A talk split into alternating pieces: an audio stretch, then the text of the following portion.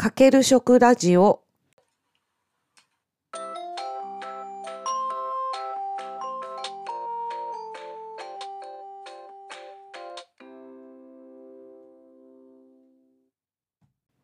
皆さんこんにちは。大阪ホームクッキングの磯部ゆかです。このポッドキャストは30年間大学で食べ物に関する研究と教育に携わってきた元大学教授が食に関するさまざまな話題を一般の方に分かりやすく紹介するラジオ番組です。今日は今年度最初の配信になります。皆さんは元旦におせち料理とお雑煮を食べましたか？年が明けて1週間が経ちましたが、今日は正月料理について取り上げます。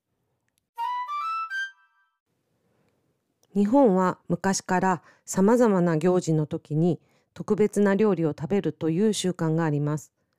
季節の変わり目や人生の節目に食べ物への感謝を込めて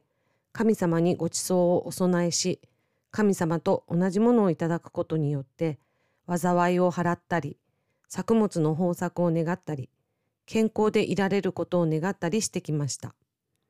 正月料理もその一つです。おせち料理の歴史について調べてみました。まず、名前の由来ですが、本来1月7日の人日、3月3日の上司の節句、ひな祭りですね。5月5日の端午の節句、7月7日の七夕、9月9日の徴用の五節句の時に備える料理のことをおせち句、恩にえー、節句の節に備えると書きますがおせち句と呼んでいました。これがおせちという呼び名に変化したようです。室町時代の頃の武家社会の宴席料理は本膳料理と呼ばれ酒礼えお酒に礼儀の礼と書きます。それから狂膳もてなすという字にお膳の膳ですね。そして主演、お酒に宴会の宴の3部から構成されていました。正月の宴席の場合、えー、この主礼の席に、えー、数の子や黒豆や田作り、たたきごぼうといった祝い魚と呼ばれる料理が出されていました。今だと、これは一の重に入れられますが、この頃は皿に乗せて供していたようです。その後、江戸時代に入ると本膳料理が庶民の間にも広まります。同時に節句に備える料理の中でも正月料理のみを限定しておせちと呼ぶようになりました。料理を重箱に詰めるようになったのもこの時期です。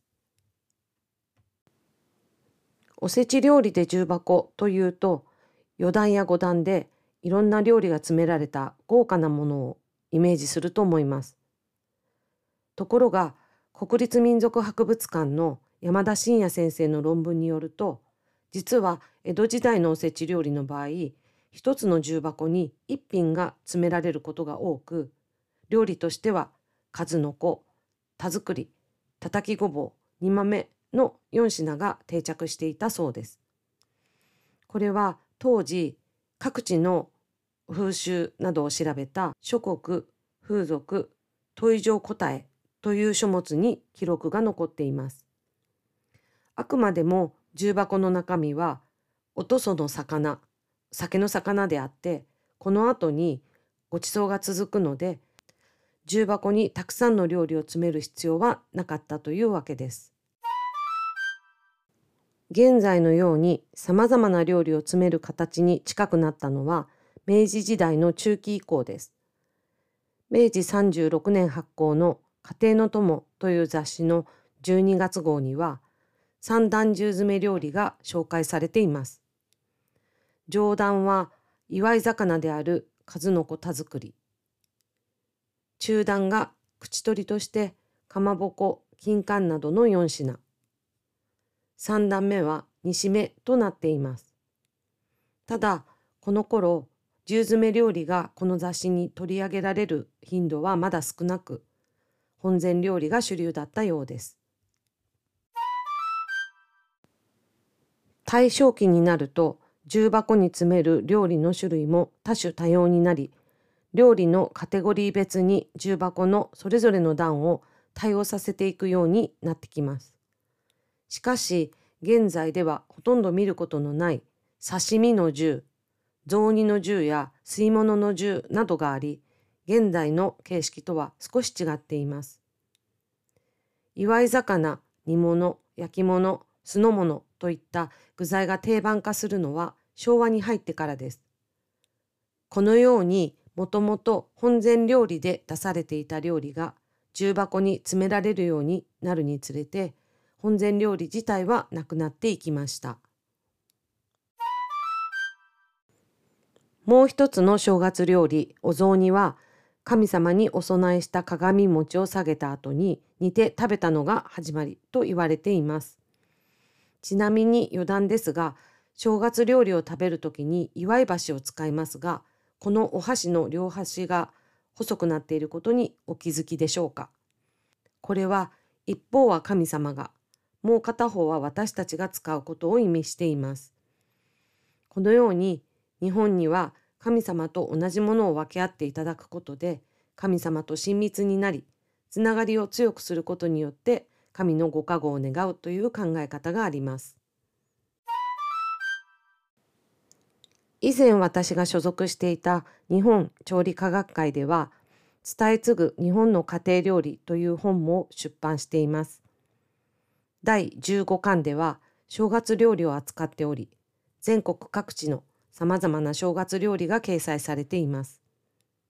私が担当した宮崎県からは酢人参という大きめの短冊に切った人参を酢で煮る料理が取り上げられています。この取材にはおばに協力してもらいました。この本については概要欄にリンクを貼っておきます。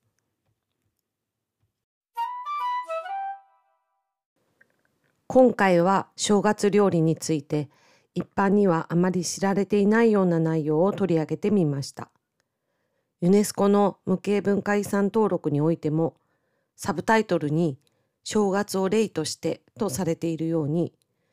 正月料理は日本の食文化を代表する行事食です。第29回の配信でもお伝えしたように和食文化の伝承は危ぶまれています。今回の内容が和食に興味を持つきっかけになれば幸いです。今日はこれで終わりです。最後までお聞きいただきありがとうございました。役に立ったよ、面白かったよという方は、いいねボタンをクリック。チャンネル登録していただけると嬉しいです。それでは今年もよろしくお願いします。